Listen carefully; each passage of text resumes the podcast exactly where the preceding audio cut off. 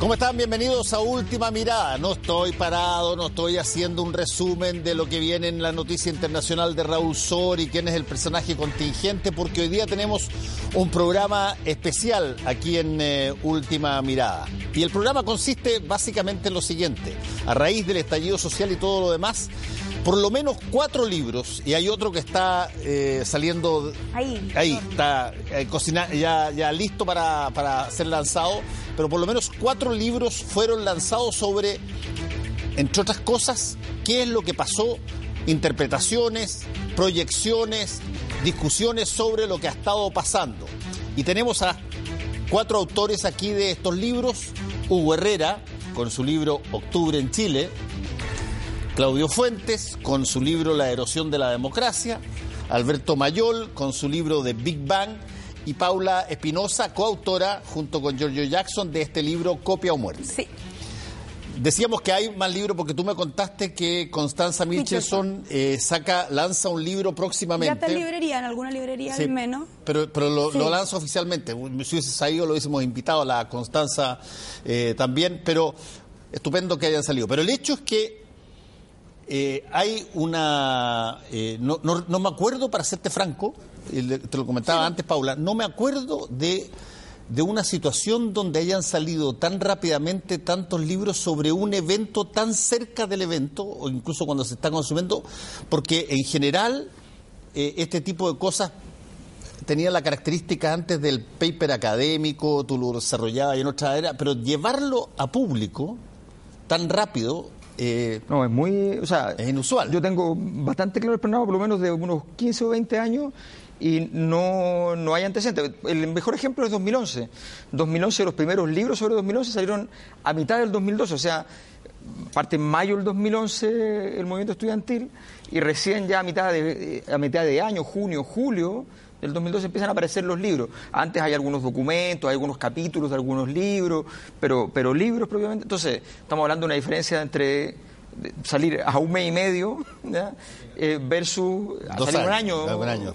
Y, y eso, eh, eh, hubo una compulsión por tratar de, de explicar un, un poco más materialmente eh, lo que estaba pasando, Claudio. Eh, yo me tengo que excusar en esa conversación porque mi libro en realidad se mandó a la, a la editorial antes del, del, Estallido. 17 del Sí. 18. Eh, este libro es un libro que yo venía trabajando un año y medio más o menos con CIPER y una serie de columnas. Que trataban de explicar el problema con la crisis de representación de las instituciones.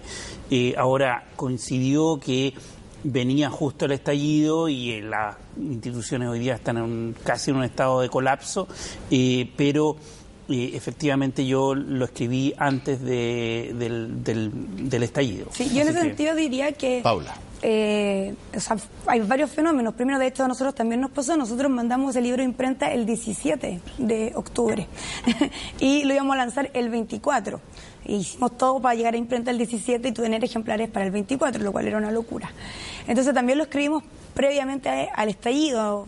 No, no pensábamos que iba a ocurrir todo esto que- que pasó. Y lo otro que te explicaba, bueno, yo vengo más del mundo editorial, eh, uno lanza libros a partir de octubre también. Hay un tema también cronológico, Cíclico. cíclico, que tiene que ver con los lanzamientos de libros y que claro. también influye. Y también yo creo que algo que dice Alberto, que a propósito del 2011 y lo que podríamos decir que como cierta demora, o no sé si demora o no, pero cierta como diferencia en los plazos, tiene que ver con que efectivamente a partir del 2011 uno podría decir que el país mismo se politizó más, eh, se habla más de política o se utilizan más conceptos o se habla más de contingencia y eso hace que en general se estén quizás sacando más libros respecto a, a temas particulares. Ahora, el tuyo es el, el más flaquito de todos. El más lo, lo- contingente. claro, lo que, lo que da la sensación de que fue de que fue una cosa que tú dijiste, a ver, está pasando algo, creo que se necesita entender lo que está pasando, hagámoslo rápido, de tal manera de tenerlo lo más prontamente posible. Sí, fue un libro que la verdad es que se, se nutre, por decirlo así, de temas que estaba sobre los que estaba reflexionando de antes. Pero fue el producto de una decisión que tomé eh, en los días en que se decretó el toque queda. En el fondo dije, o esto, ¿en qué puedo contribuir, digamos? pensando como voy a estar encerrado y entre estar disperso viendo las noticias o estar pensando en lo que está ocurriendo, bueno, trato, trato de hacer eso. Y, yo creo que me pasó algo parecido eh, a lo que le pasó a Alberto y probablemente lo que le pasó a Claudio también, que es que, claro, no, nadie sabía cómo ni cuándo, pero que había una, una, Un estado. una separación entre las pulsiones y anhelos populares, entre la situación eh, y las instituciones y los discursos. Eso, eso estaba más o menos claro desde, desde 2011. Entonces, para las personas que estábamos que abordamos esa crisis en su minuto, eh, claro, estaba de alguna manera cantado, pero, pero es como cantar un, terremoto, no se puede, digamos. Eh, eh, entonces, en ese sentido, creo que, que, las reflexiones sobre las que montamos los trabajos ya estaban en, una gran medida hechas, solo que el, el detonante, digamos, apuró, apuró las publicaciones. entre paréntesis, yo creo que hay una época histórica que es muy parecida a la actual, donde también hubo una serie de ensayos publicados junto con el evento, que es eh, el centenario. Pero ahí mm. tenían un beneficio, que es que el centenario estaba cantado. Y sabían de antemano que iba a venir. Pero, pero también existía esta diferencia entre el país oficial que se prestaba a celebrar el centenario y la generación, la llamada ahora generación del centenario que, tenía un diagnóstico muy distinto y muy crítico. Entonces ahí están Tancredo Pinochet, Francisco Antonio Sina, Alberto Edwards, una serie, hasta Recabarren por, por, por, la izquierda, eh, una serie de autores que, que sacan una cantidad de libros importantes entre 1910 y 1911 y sin internet, digamos. Y sí, con las imprentas como eran. Claro. o sea, igual es gracia. No, pero fíjate, yo creo que hay una cosa que, es bien interesante. Por ejemplo, me pasó leyendo el, libro de, eh, de Hugo, que que, por ejemplo, hay, hay, una, hay una sensibilidad que se nos produjo a los dos con el evento. O sea, y yo lo manifiesto expresamente y también lo hace Hugo, que es como lo que pasó, dice, dice Hugo en el libro, vamos a considerar, no lo cito textual, bueno, no me acuerdo textual, pero vamos a considerar eh, al pueblo como Dios. Y, y agrega, no es una provocación, estoy hablando en serio. A mí me pasó lo mismo. O sea, cuando uno ve lo que pasó el 18 y el 19 de octubre, es lo que, y yo por eso la mitad de los epígrafes del libro son de la Biblia, ¿ya? porque son eso, eso que la, Biblia llama una voz rotunda y estruendosa. O sea, cuando algo es evidente por sí mismo, que no requiere presentación. Está bien, el presidente no se ha enterado, pero, pero, pero no requiere presentación. O sea, la voz rotunda y estruendosa, la Biblia la pone para decir, ¿sabe qué? Nadie puede enfrentarse a la voz rotunda y estruendosa. Usted agache el moño, ¿ya? váyase para su casa y entienda el mensaje, que es súper claro. O escuche y adáptese. Escuche y adáptese. Entonces, frente a eso, o sea, se exige una rendición. Y, y, esa, y esa sensación que, que mirando la, lo que pasaba, ¿ya? Eh, nos pasa a los dos con Hugo, él desde una vereda paradigmática distinta, que es la historia. Yo, sociología y antropología es lo que hago en el libro fundamentalmente, eh, pero además con veredas políticas distintas. En fin, es súper interesante que la, evidencia, la, evidencia sensible, la sensación que tenemos es la misma. Mm, en ese sentido, o sea, como que yo pondría algunos matices también por el trabajo que es distinto en el caso de, que hicimos con Giorgio, porque nosotros este es un trabajo que venimos investigando hace muchos años y que parte a partir de un caso de acceso, de acceso a medicamentos, que hoy estaría como muy como relacionado con la actualidad. O sea, Marco Aguirre no puede acceder a un medicamento puntual por hepatitis C porque tiene un precio muy elevado. O sea, algo que explicaría de manera fácil el estallido social, ¿cierto? Acceso. ¿Y por qué tenemos problemas de acceso? Porque los países del sur tienen, países tienen problemas de acceso, etcétera. Y luego de eso eh, nos llevó a una investigación mucho más amplia que tenía que ver con el conocimiento, dónde surge el conocimiento, quién administra el conocimiento, eh, por qué este conocimiento y no otro, porque esto voy a citar de nuevo a la, Constanza, ya que no, nos acordamos de ella, que siempre dice esto de que Piñera eh, al, segundo día llama a, estos expertos, ¿cierto? Y los expertos son cuatro o cinco hombres, ¿cierto? Se dice, son los hombres que saben y van a venir a explicar, porque ha habido mucha necesidad de explicar la situación, ¿cierto? Porque explicarla nos daría como una suerte de salida, y la salida es lo que todos queremos. Entonces hay una cosa ahí. Y en cambio nosotros que teníamos esta libertad de que el libro estaba bajo el alero de una fundación, que eso nos daba mucha libertad a diferencia de las editoriales, que están con ciertas más presiones de querer sacar lo que sé yo.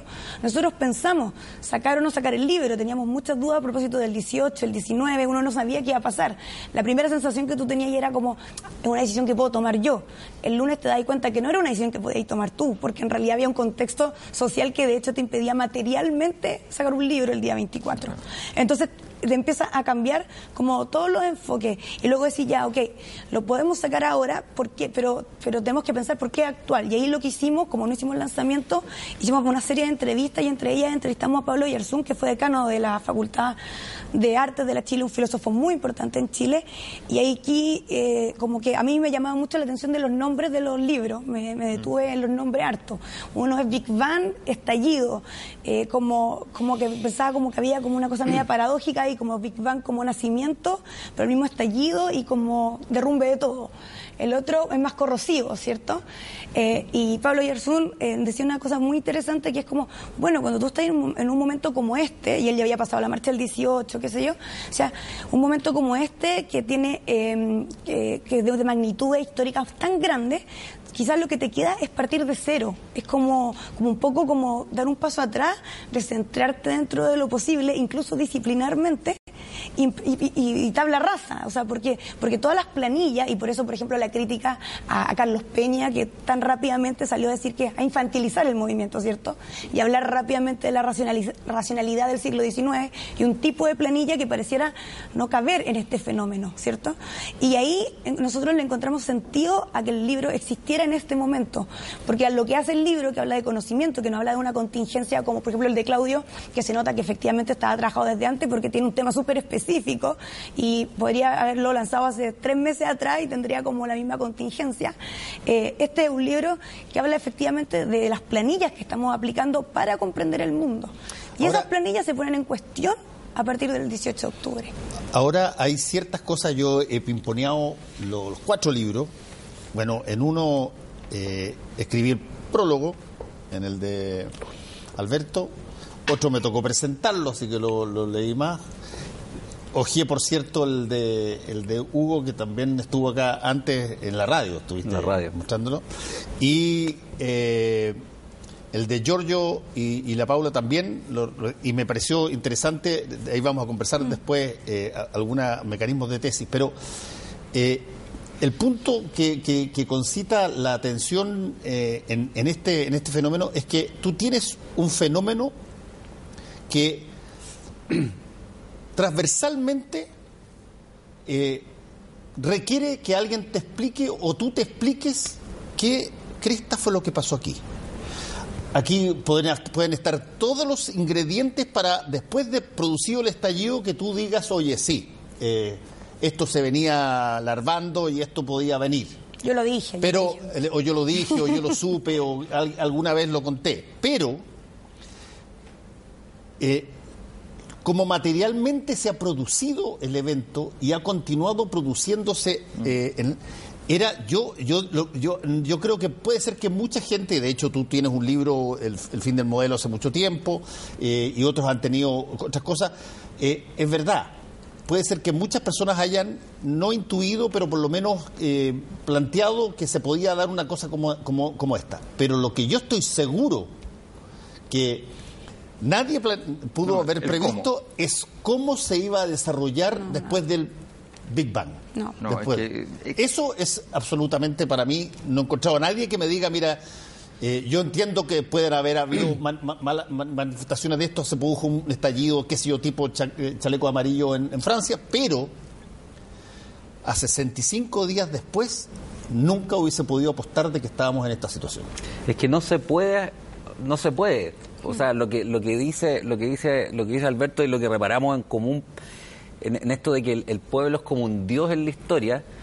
Eh, el pueblo no es la ciudadanía, digamos no es el electorado, no es, no, es determinable objetivamente. Tú puedes tratar de, de explicar algunos aspectos, de, de, sondar lo, insondable, pero, pero, pero ¿dónde está el pueblo? No, no es una cosa cuantificable, identificable, es una fuerza inmensa, una energía social inmensa, que, que en el fondo hasta cierto punto se mide por su eficacia. Eh, ¿por, qué, ¿Por qué podemos decir que está el pueblo que irrumpió el pueblo? porque no sabemos dónde va a terminar esto. Porque hay, un, hay en el fondo una dinámica que o, es encausada de alguna manera por el proceso político, o, esto decanta en otros tipos de, de, interacción. Entonces, en ese sentido, creo que el evento nos pone ante un hecho en el que la teoría política repara desde hace tiempo, digamos, de que de que, de que aquí no hay una ciencia, por decirlo así, del pueblo. No, la, sociología, la reflexión filosófica, la historia, para tener algunos puntos de comparación, qué sé yo, la, politología, ayudan, pero, pero son condiciones, por decirlo así, necesarias, pero no suficientes, porque al final, eh, y esto es algo que en el, en el gobierno parecen todavía no entender, eh, la política es arte.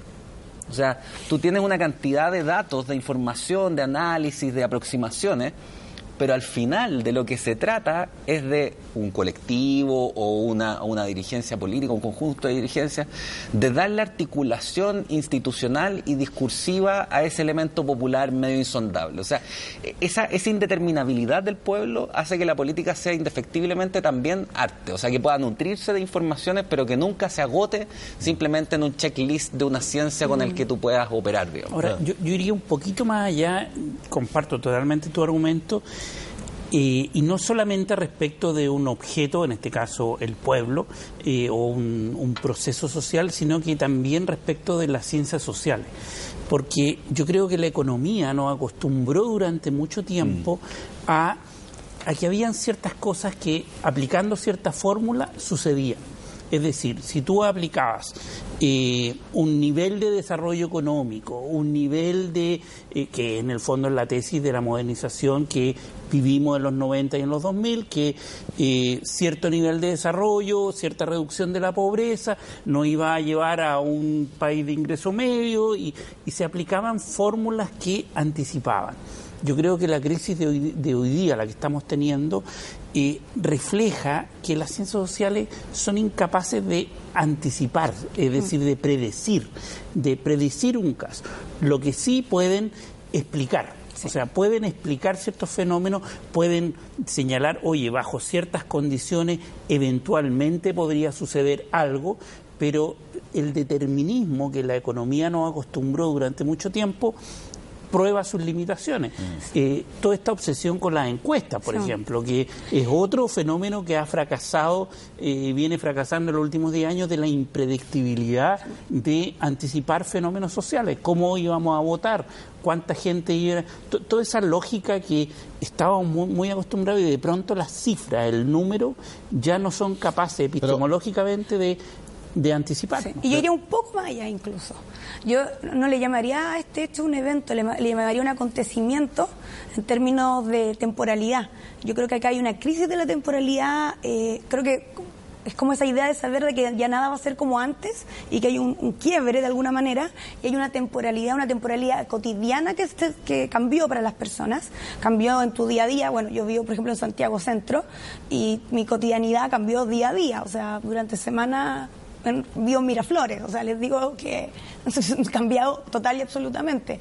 Y hay una crisis total de la temporalidad y de cómo yo organizo mi propia cotidianidad, porque hay algo paradójico en el metro el metro, este, el espacio quemado, ¿cierto? El espacio eh, evadido, el metro como este lugar, eh, este ejemplo chileno que por un lado nos permite la conectividad, pero por otro lado sostiene la desigualdad, porque si no hay metro, no hay segregación, ¿cierto? Entonces hay algo como paradójico ahí. Entonces yo creo que primero hay una crisis de la temporalidad y ahí yo hago un matiz respecto a la idea del, pueblo, como, como a propósito de lo que hablan de la política, y creo que es el gran choque que está pasando ahora. Que por un lado tú tienes la política institucional y la política institucional te exige urgencia, te exige respuestas, te exige explicaciones.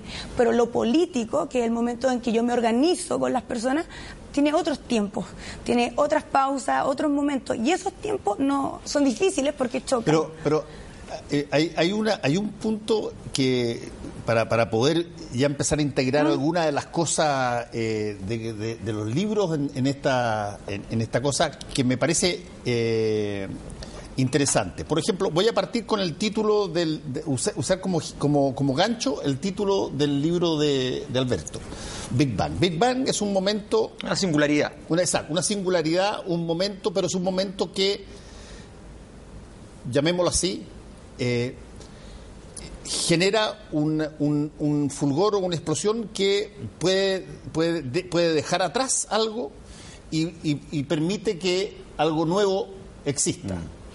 Desde ese punto de vista, ¿tú sientes, por ejemplo, ustedes sienten que lo que estamos viviendo en estos, en estos días es algo que eventualmente se va, va a estar incluido en los libros de historia como hay cosas que pasaron antes del 18 de octubre y después del 18 de octubre. ¿Y por qué? No, yo creo que, el, que el, la razón, de hecho, por la cual paso de estallido a Big Bang es justamente porque la idea del Big Bang lo que plantea es, el, es, es, la generación de una nueva configuración del espacio-tiempo. O sea, de, el antes ni siquiera lo puedes entender cuando aparece el Big Bang porque sencillamente ya lo único que vas a ver es lo que viene para adelante. Aquí lo que, lo que por ejemplo, a propósito de la predictibilidad, la predictibilidad a mi juicio sí existe, pero depende mucho de las herramientas. La herramienta, por ejemplo, de las estadísticas son, son herramientas que son, son, son completamente nimias para la predictibilidad. Los elementos emergentes se, surgen más que nada en lo cualitativo. Ahora, no, no te dan certeza, que es distinto. No te dan una certeza. Lo que sí es tú puedes ver qué mm. variables están en juego. Y en ese sentido, por eso es tan interesante ver, ver lo que pasó, porque aquí lo que pasó es que para que haya ocurrido esta singularidad, que es de una, un, una demencial cantidad de energía, ¿ya? Eh, eso tiene que ver con que lo que parecía que tenía que, que sencillamente derrumbarse, caerse, por ejemplo, el modelo, ¿ya? se va con muchas otras cosas. O sea, se va se lleva el orden social por delante. Sí. Se lleva los principios de reciprocidad de la sociedad, que es el elemento uno de la antropología. O sea, cualquier, cualquier sociedad lo primero que se investiga son los elementos de reciprocidad. Y la gente se cuestionó, nos estamos cuestionando hoy día todos los elementos de reciprocidad. ¿A quién le corresponde qué y por qué? El tuyo, el mío, el para qué, por qué, de todo eso está permanentemente en cuestión. Esos elementos tienen que ver con cuando tú ya vuelves con la sociedad al momento de origen. Y dices, a ver, preguntémonos todos de nuevo. La política está inútil.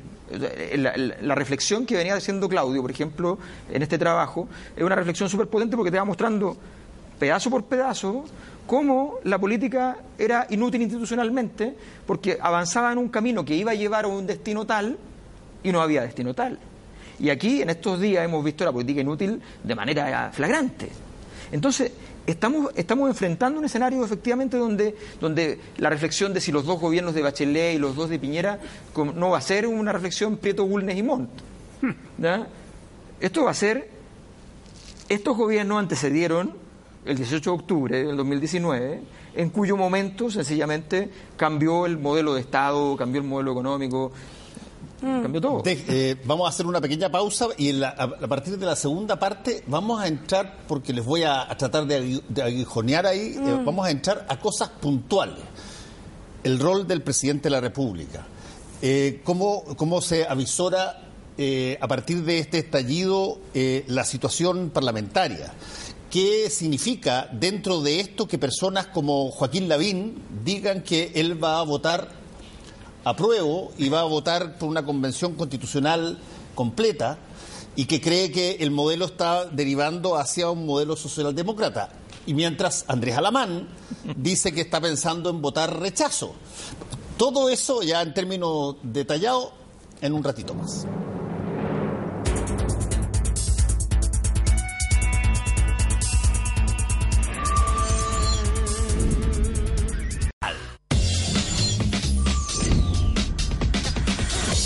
Estamos de vuelta aquí en este última mirada especial sobre los libros que han salido en eh, el último mes eh, para tratar de explicar un poco lo que a todos en Chile nos eh, está pasando.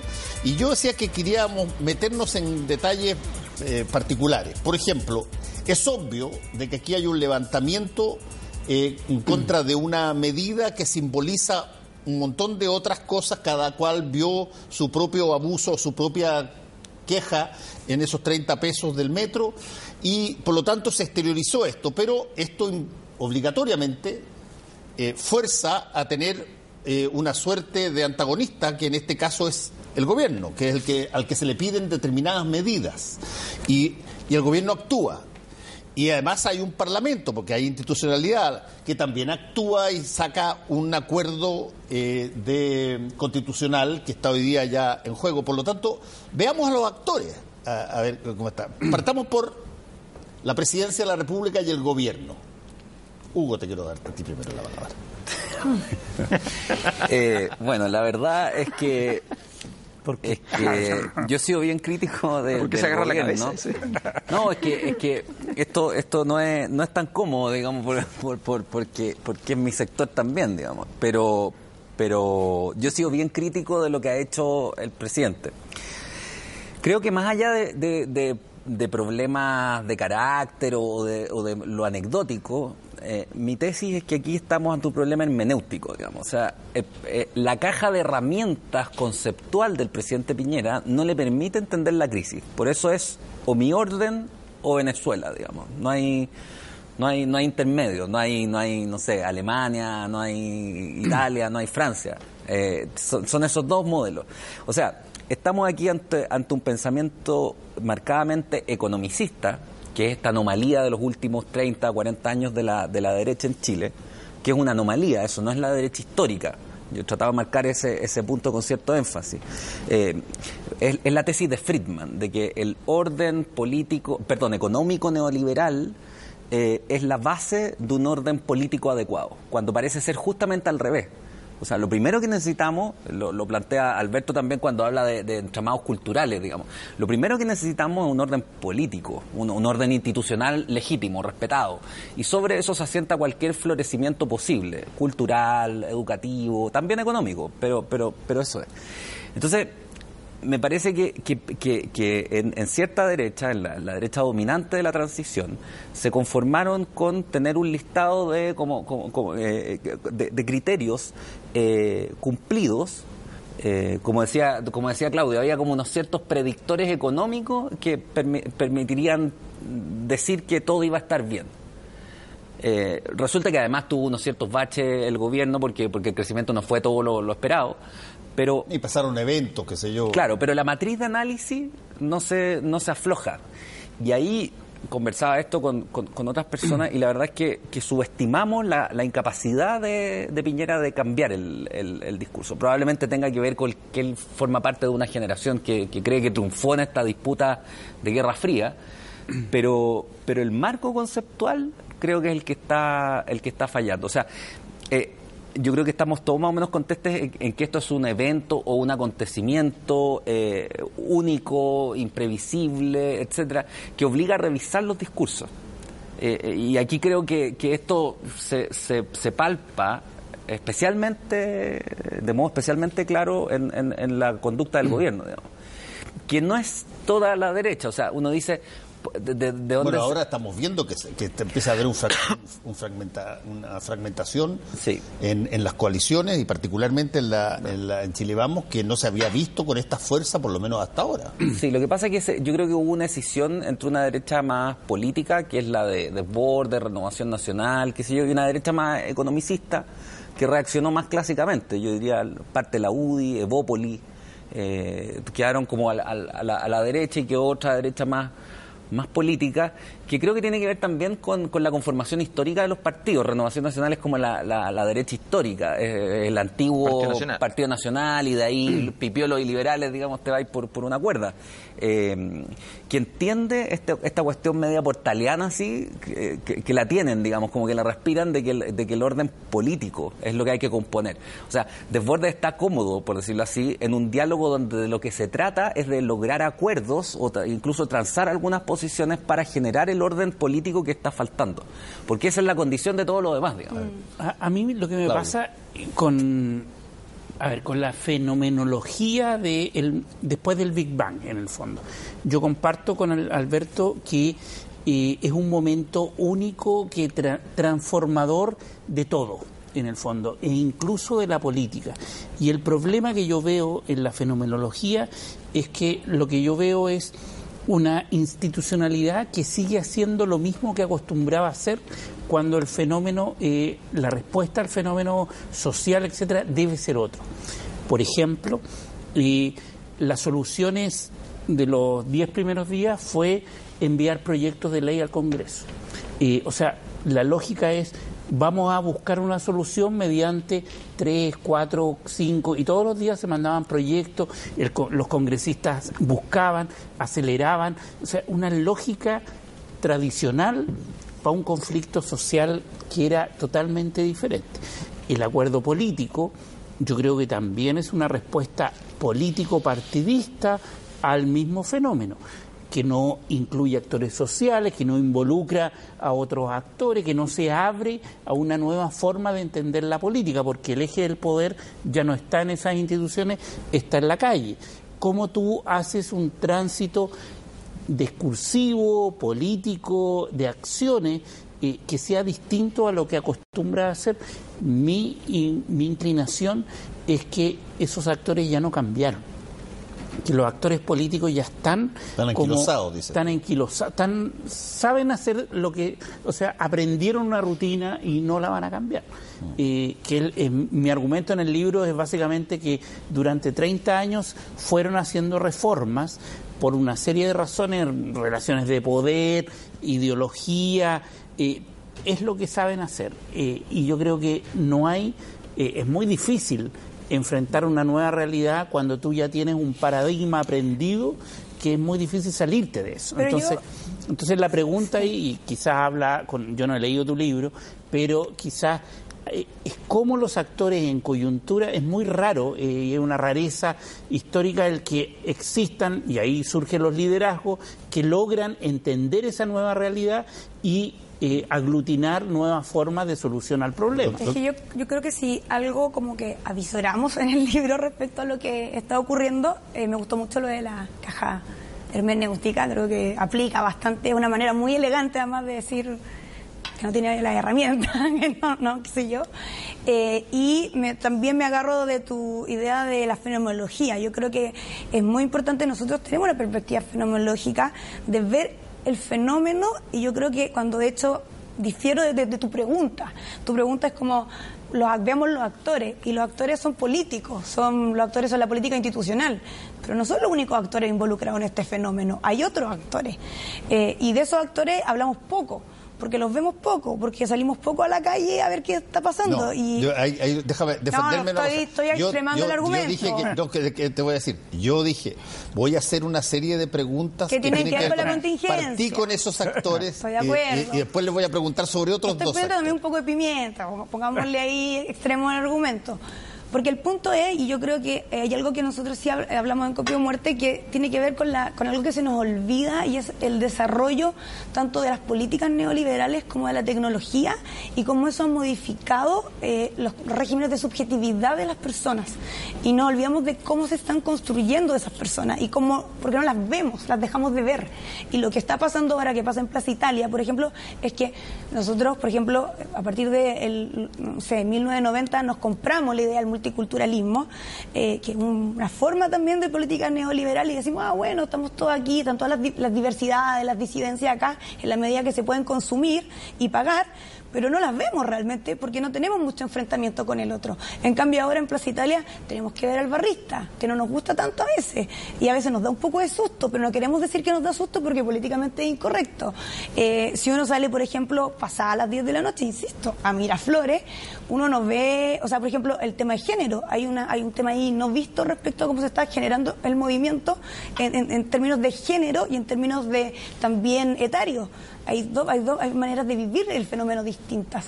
Entonces, ¿qué creo yo que pasa con la clase política institucional, que es distinto a lo, político, que me gusta hacer esa diferencia, es que le falta escuchar y mirar qué está pasando. Mm. Y yo creo que lo que pasa cuando el presidente eh, no tiene herramientas, elegantemente, es que se pega contra una pared permanentemente porque no escucha, no quiere escuchar, no quiere mirar, no quiere ir a aprender lo que está pasando.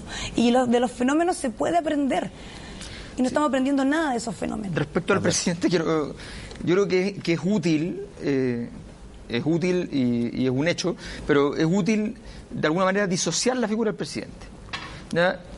Uno es el presidente, en tanto Sebastián Piñera, el político que, eh, para decirlo en, eh, en clave de la película del padrino, se creía Michael Corleone y era Fredo.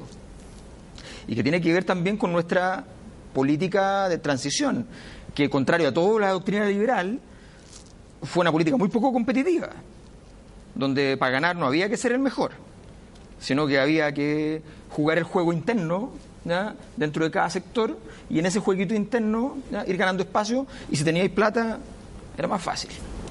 O sea, todo, todo el, fenómeno del darwinismo básico de la política, que en toda la historia es súper importante, y por eso llegamos a la crisis, y la mayor parte no tiene herramientas porque nunca han vivido nada importante.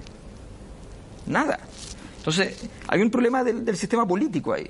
¿A qué te refieres con nada importante? ¿Los actores políticos? Los, actores, los actores políticos no, nunca han tenido que enfrentar un desafío de marca mayor.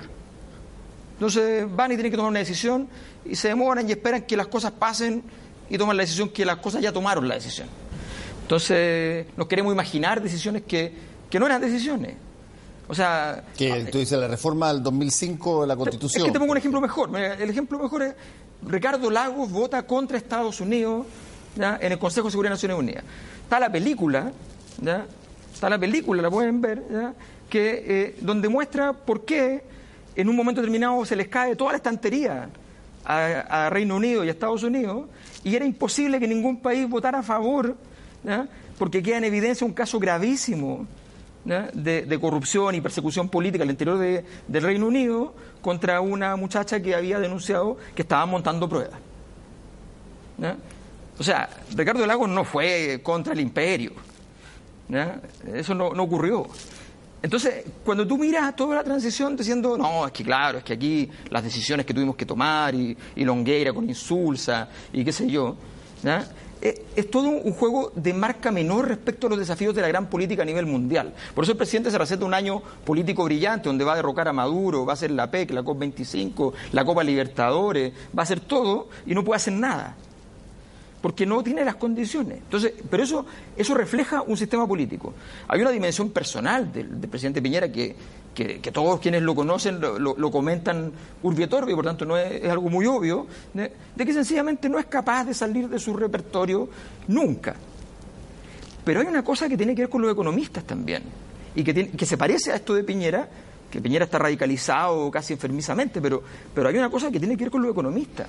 O sea, no se parece esto de una manera muy distinta, pero al mismo tiempo con un fenómeno que partió igual, que se llama evasión, a la conducta que tuvo el sistema político y los economistas respecto a la evasión del Transantiago, y Andrés Velasco.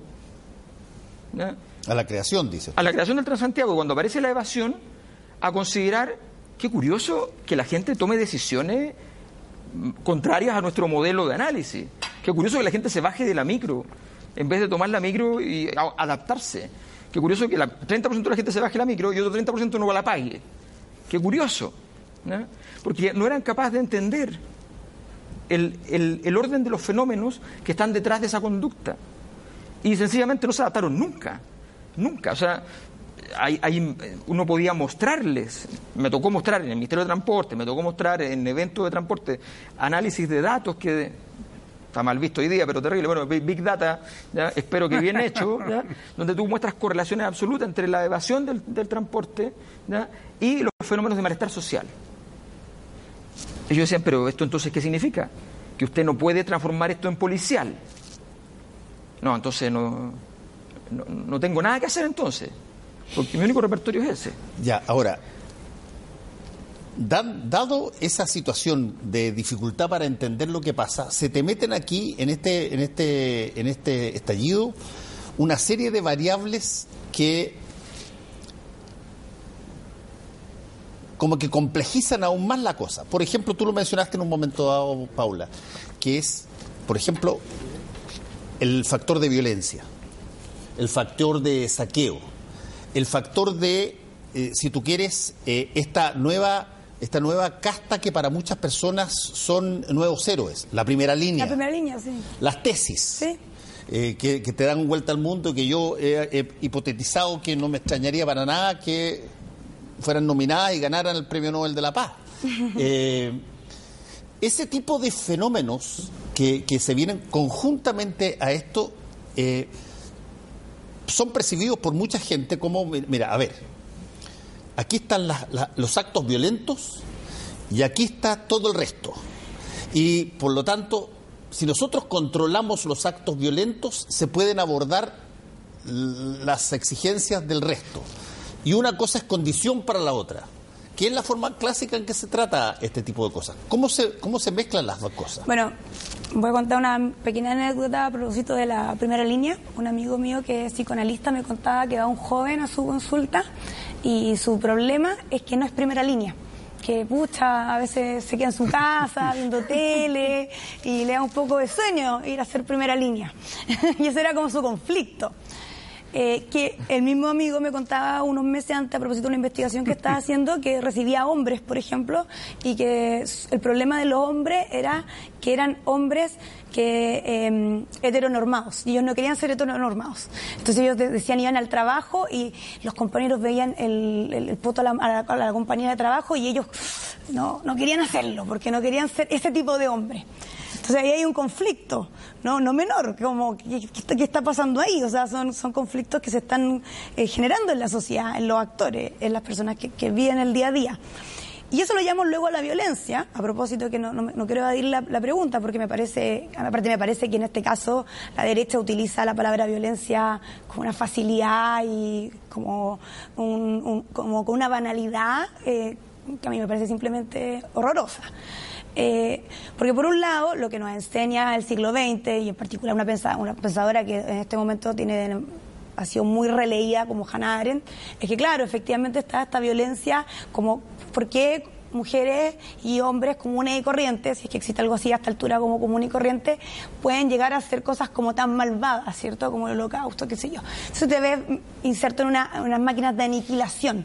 Pero la violencia, lo que empieza a pasar en el siglo XX es que se empieza a convertir como en una cuestión excepcional, ¿cierto? Las guerras, qué sé yo, los saqueos son excepcionales. O sea, hay una violencia espectáculo que podríamos llamar. Y luego hay otro tipo de violencia que es súper difícil de retratar, que es la violencia cotidiana, sí. ¿cierto? Y esa violencia cotidiana, entonces como que se ponen a competir, se echan a competir esas dos violencias. Como bueno, pero es que está saqueando, pero es una persona violentada en su cotidianidad, entonces, porque esa otra violencia es muy difícil de ser representada.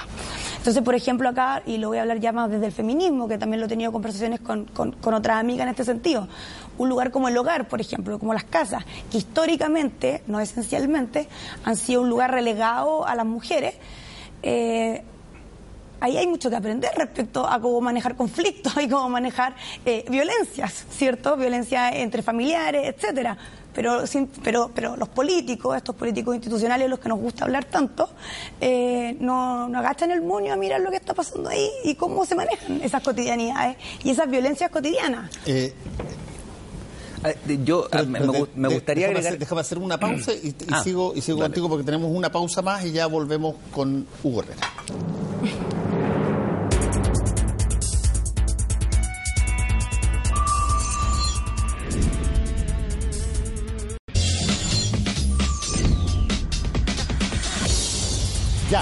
Nos queda poco tiempo, pero quiero dejar a, a Hugo que la palabra. ¿Cómo, cómo, ves que se, ¿Cómo ves que se puede ordenar algo, todo este rompecabezas que está un poquito desordenado? Sí, yo creo que falta todavía, o sea, de lo que se ha dicho aquí, podemos constatar que la salida a la crisis va a ser lenta porque no se puede, no tenemos un stock, por decirlo así, de dirigencias al cual acudir y decir váyase todos para la casa con la escoba, porque y, y, ahí yo creo que incluso eso afecta no solo a las dirigencias políticas, a las dirigencias sociales también.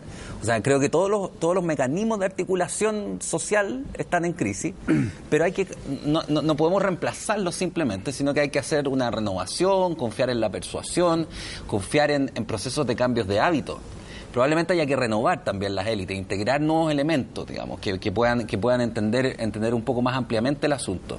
Eh, recién entonces tenemos caminos, caminos de, de, salida, uno podría decir, ese es el asunto. Quiero poner un ejemplo que tiene que ver con, con lo que se dijo recién. Yo creo que hay un factor que en esta crisis ha sido muy poco tomado en cuenta y que es muy importante. Dice mucho que, la, que esta idea eh, que tú mencionaste, Paula, de la toma de la Plaza Baquedano, como una, como una reivindicación territorial, digamos. Nos instalamos aquí mm. con todo nuestro malestar y véannos, en la mitad de Santiago. Esta idea de ir a protestar a barrios de clase alta, digamos. Sí. Eh, y, y la cuestión del metro. El metro era el orgullo del Santiago mesocrático y resulta que no solamente lo queman, sino que nadie lo defendió, digamos. Yo creo que ahí hay un malestar que la, las élites santiaguinas no logran captar, que es que Santiago es una ciudad sin paisaje, que es una ciudad hacinada, segregada. Eh, como correlato tenemos el abandono de las provincias, que tiene una institucionalidad territorial famélica. Yo creo que ahí hay un problema, el, tema de la territorialización de la droga, que del narcotráfico, que se ve tan fuertemente en estos días. Eh, yo creo que ahí tenemos un problema de primera magnitud, o sea, no pensar esto solamente como, como a la respuesta a esto como, como unas élites que eh, articulan al pueblo, sino que cómo articulamos al pueblo en su territorio. Mientras, mientras eso no se componga, creo que, que las salidas van a ser cojas. Ahora, una, una cosa, siguiendo con tu mismo argumento, eh, yo creo que hay un tema de temporalidad que es muy relevante. Yo creo que hay una obsesión por volver al orden en el corto plazo y yo creo que un poco retomando algunos de los argumentos que acá se han dicho y los los tiempos de transformación son más largos de lo que pensamos. Mm. O sea, piensa en 1810 hasta el 29 estuvieron batallando para construir una forma de un orden. 1925 eh, hasta el 32. O sea, fueron tiempos muy largos. Entonces, yo creo que a lo mejor podemos estar varios años en, en un proceso de ir y venir con desórdenes, con caos a veces, con altas y bajas, y sería lo normal en la historia, lo mismo que la violencia. es algo muy normal la violencia en, la historia chilena. Ese es un punto que, quiero, quiero mencionar, un, particular tipo de violencia, porque de eso sí que yo estoy, pero totalmente seguro que eh, era muy difícil pronosticar que se iba a estar enfrentado un gobierno como este, o cualquier gobierno de los que hemos tenido en el último tiempo, después de, después de harto tiempo, a un tema objetivo de violación de derechos humanos. Cuando tú, eh, eh, porque eso es, otro estado de la situación. Tú tienes, por cierto, situaciones cotidianas de represión legal que eventualmente puede pueden, pueden salirse de, marcos, pero que cuando tú tienes una situación relativamente generalizada, o por lo menos eh, permanente, de violación de derechos humanos certificadas por cuatro instituciones distintas, a ese gobierno ese peso eh, perdóname, pero es, es, una, es, un, es un estado totalmente distinto del, del, cuadro, ¿o no, o sea, y cuando partimos, cuando además el, el modelo neoliberal se instala a partir de la, de la posibilidad de la violación de los derechos humanos como, como muro de contención de la sociedad, y cuando se tiene que defender, vuelve a violar los derechos humanos. Cuando está a punto de ya hay que cambiarlo y vuelve y no, y no tiene otro repertorio. Es, muy impresionante como, como ruta histórica. Yo profundizaría en ese argumento. Eh, bueno, a mí no me sorprende nada con gobierno de derecho viole los derechos humanos pero, un personaje pero, yo, yo, creo Paula que ahí no hay que equivocarse. Yo creo que si es que esto hubiese sucedido en un gobierno de la, como de la concentración los recursos aplicados a tratar de, controlar la violencia o saqueo que se puede haber habido no serían tan tremendamente diferentes. Quizás, quizás las conductas después las conductas de, después de, para enfrentar eh, eh, violaciones de este tipo por parte de la policía hubiesen sido distintas pero, quizás hubiese llegado mi, punto no es aquí defender cómo hubiesen actuado otros gobiernos o no, porque no lo sabemos. A mí en lo particular no me extraña que una persona como Chadwick actúe como haya actuado. No me extraña con su historia. Es una opinión personal. Ahora, quiero profundizar en lo que dice Alberto, porque eh, a propósito de cómo se instaló eh, las políticas neoliberales en Chile a partir de eh, los derechos humanos y la violencia que hubo a las personas, es muy interesante que si ustedes van al centro, lo que hacen en general son jóvenes, hombres, eh, yo diría que máximo 20, encapuchados completamente, y ellos llevan sus combos, estoy hablando de las herramientas, y rompen las veredas para sacar piedra. Y Exactamente. Y con eso tiran piedra y arriesgan su propia vida, lo cual a mí, me, o sea, yo he ido a marcha desde los 15 años y me parece como, ¿por qué arriesgas tu vida, joven? ¿Qué está pasando? Pero claro, uno dice, bueno, lleváis 10 años escuchando que el mundo se va a acabar, que te van a venir a, a cambiar por un robot. Además que tenía otra valoración de la vida, ¿ya? Pero si uno lo piensa, esa forma de trabajo es una forma fordista de trabajo, es una forma pre-neoliberal del trabajo, es una, una, forma donde vuelve a reivindicar la mano de obra del trabajo. Estoy haciendo una especulación, efectivamente. Entonces, esa mano de obra, y que hecho después alguien me contaba que son los mismos cabros que trabajan en las construcciones, qué sé yo, haciendo demoliciones. Entonces, si uno se pone a pensar, es como ese mismo cabro que está asustado frente a un futuro de que desconoce, que además le han dicho todo el tiempo que va a ser reemplazado por las máquinas y no le han explicado nunca lo que es la inteligencia artificial o qué sé yo, o lo han tratado de introducir a ese mundo, vuelve a una herramienta básica como ir a romper piedra, como usar su combo, y ese mismo joven es violentado en términos de sus derechos. Ahora, ¿pu- ¿puedo agregar? Ahí hay algo... Sí, eh, tenemos, una tenemos que frase- terminar. Sí, así que- una frase respecto de la policía, porque yo creo que acá son 30 años de no reforma policial y que es muy relevante Sí. para Y explicar. en eso, calza- y en eso están todos contentos hoy Exacto. día. Exacto, y es, y es muy importante para explicar eh, en la actuación de la policía. O sea, acá hay una responsabilidad institucional de largo plazo respecto a que la transición no se hizo cargo de la reforma a la policía. Y nunca se hizo cargo. Entonces, hay, o sea, tú ves explotó que simplemente. del 90 al 2012 hay 20.000 denuncias por violencia policial y nadie dijo nada. Pero en 10 segundos, la policía sin repertorio, la institucional, lo- la- la poli- los políticos sin repertorio, los economistas sin repertorio, se llama educación, ¿no? o sea, el problema se llama educación. Y no, no está en lo- podemos mirar los índices que quieran y podemos ponernos contentos porque sacamos más en la prueba PISA que no sé quién, o ponemos, podemos ponernos tristes, pero ni siquiera ese es el punto. Eso se llama educación. No sé, yo no me aventuraría tan rápido a una respuesta tan... Bueno, pero eh, vean los libros, lean los libros, están desplegados, hay otros más que van saliendo, el de la Constanza Michelson también va a salir Ya está en poco, librerías. ya está en librería. Y, y el objetivo es tratar de entender un poco y darnos alguna serie de explicaciones o pistas para entender lo que está pasando y sobre todo lo que está por pasar. Porque esto no es lento, no va a ser rápido y probablemente no va a estar desprovisto de más eh, corcoveo. Gracias, Hugo. Muchas gracias. Claudio. Gracias a ti. Gracias, Alberto. Gracias, Paula.